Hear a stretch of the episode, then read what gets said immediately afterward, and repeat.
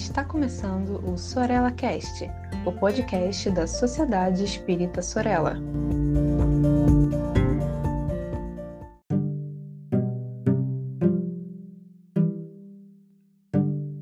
Sejam todas e todos bem-vindos ao 14º episódio da série Educação Científica no Sorella Cast. Me chamo Elton Rodrigues e em nosso último episódio falamos um pouco sobre o que é e como podemos utilizar em nossas casas espíritas a técnica que Lamartine Palhano Júnior chama de varredura anímica. No episódio de hoje falaremos sobre perguntas aos espíritos. No capítulo 26 do Livro dos Médiuns, Allan Kardec trata do assunto. No item 286, diz Kardec: Nunca será excessiva a importância que se dê à maneira de formular as perguntas, e ainda mais a natureza das perguntas. Duas coisas se devem considerar nas que se dirigem aos espíritos: a forma e o fundo. Pelo que toca à forma, devem ser redigidas com clareza e precisão, evitando as questões complexas. Mas, outro ponto A, não menos importante a ordem que deve presidir a disposição das perguntas. Quando um assunto reclama uma série delas, é essencial que se encadeie com método, de modo a decorrerem naturalmente uma das outras. Os espíritos, nesse caso, respondem muito mais facilmente e mais claramente do que quando elas se sucedem ao acaso, passando sem transição de um assunto para o outro. Esta é a razão porque é sempre muito conveniente prepará-las de antemão, salvo o direito de, durante a sessão, intercalar as que as circunstâncias tornem necessárias. Além de que a redação será melhor quando feita prévia e descansadamente. Esse trabalho preparatório constitui, como já o dissemos, uma espécie de evocação antecipada, a que pode o espírito ter assistido e que o dispõe a responder. É de notar-se que muito frequentemente o espírito responde por antecipação algumas perguntas, o que prova que já as conhecia. Realmente, meus amigos e minhas amigas, em nossa pouca experiência, foi exatamente isso que observamos.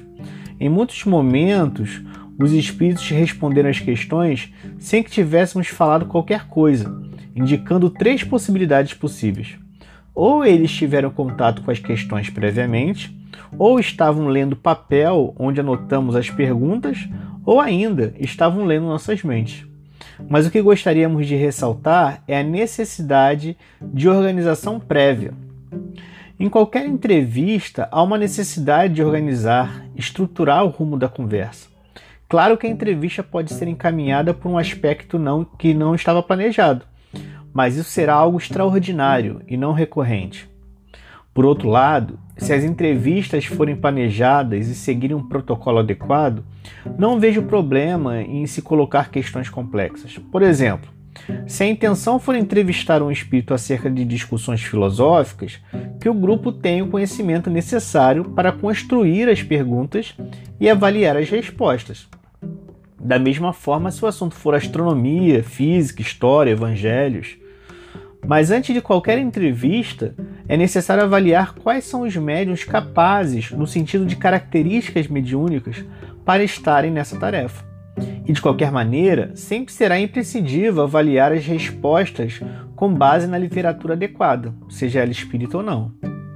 Aos que tenham interesse em realizar entrevistas no intuito de experimentar os médiums, digo: reúna uma ou mais pessoas, não muitas, para pensar no tema e nas perguntas Pensem em umas cinco perguntas estruturadas. Imagine que a entrevista tenha início, meio e fim. Escolham um ou uma médium que será experimentada. Na data marcada para a entrevista, faça uma leitura de uma página ou um pequeno estudo, nada prolongado. Após o estudo, deixe um ou dois gravadores ligados. Mais de um é o ideal para caso um deles né, dê algum problema no, no, no meio da, da entrevista. Faça uma prece e evoque os espíritos que auxiliem o grupo para estarem naquele momento. Esperem a manifestação dos espíritos e, caso ocorra, converse com o espírito sobre a entrevista, sobre a possibilidade de ter uma entrevista naquele momento. Caso estejam de acordo, comecem pela primeira pergunta. Façam um momento com seriedade, mas sem perder a espontaneidade. Caso apareçam subperguntas, para que o assunto fique mais claro, façam. Os bons espíritos não se importam com as nossas perguntas sinceras quando estamos com dúvida. Após a entrevista, o material precisa ser avaliado. O grupo todo pode fazer esse trabalho de avaliação.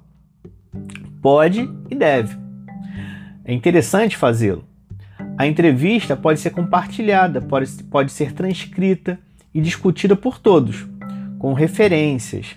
A discussão tem que ser em base da referência, sem muito achismos. Os pontos que estão de acordo com a literatura base e as que não estão precisam ser levantados. Se acharem necessário marcarem outras entrevistas sobre o mesmo assunto, isso também é interessante. Bom, o que deve ser analisado com esse experimento? A primeira coisa é ver se os médiums conseguem trazer informações que estão para além de seus conhecimentos. Sejam informações técnicas, reflexões, datas, línguas, etc. A segunda é aproximar os encarnados dos desencarnados. Mesmo dentro do movimento espírita, há muito de fantasia quando se pensa no contato com os espíritos. Uma entrevista pode acabar auxiliando em uma certa naturalização do intercâmbio mediúnico. E o terceiro é sobre a construção do conhecimento através da mediunidade. Temos que parar de acreditar que nada mais precisa ser discutido, debatido, acrescentado. Enquanto espíritas, temos que aproveitar a possibilidade do intercâmbio mediúnico para amadurecermos não apenas no contato com os espíritos, mas na própria avaliação das informações trazidas por eles. Bom, hoje falamos sobre como realizar entrevista com os espíritos. Esperamos que o episódio de hoje sirva como um novo impulso aos grupos mediúnicos em busca de uma prática espírita mais segura, com método e, consequentemente, maior eficiência nas atividades. Por hoje é só. Um grande abraço e esperamos vocês no próximo episódio do Educação Científica no Sorella Cast. Tchau!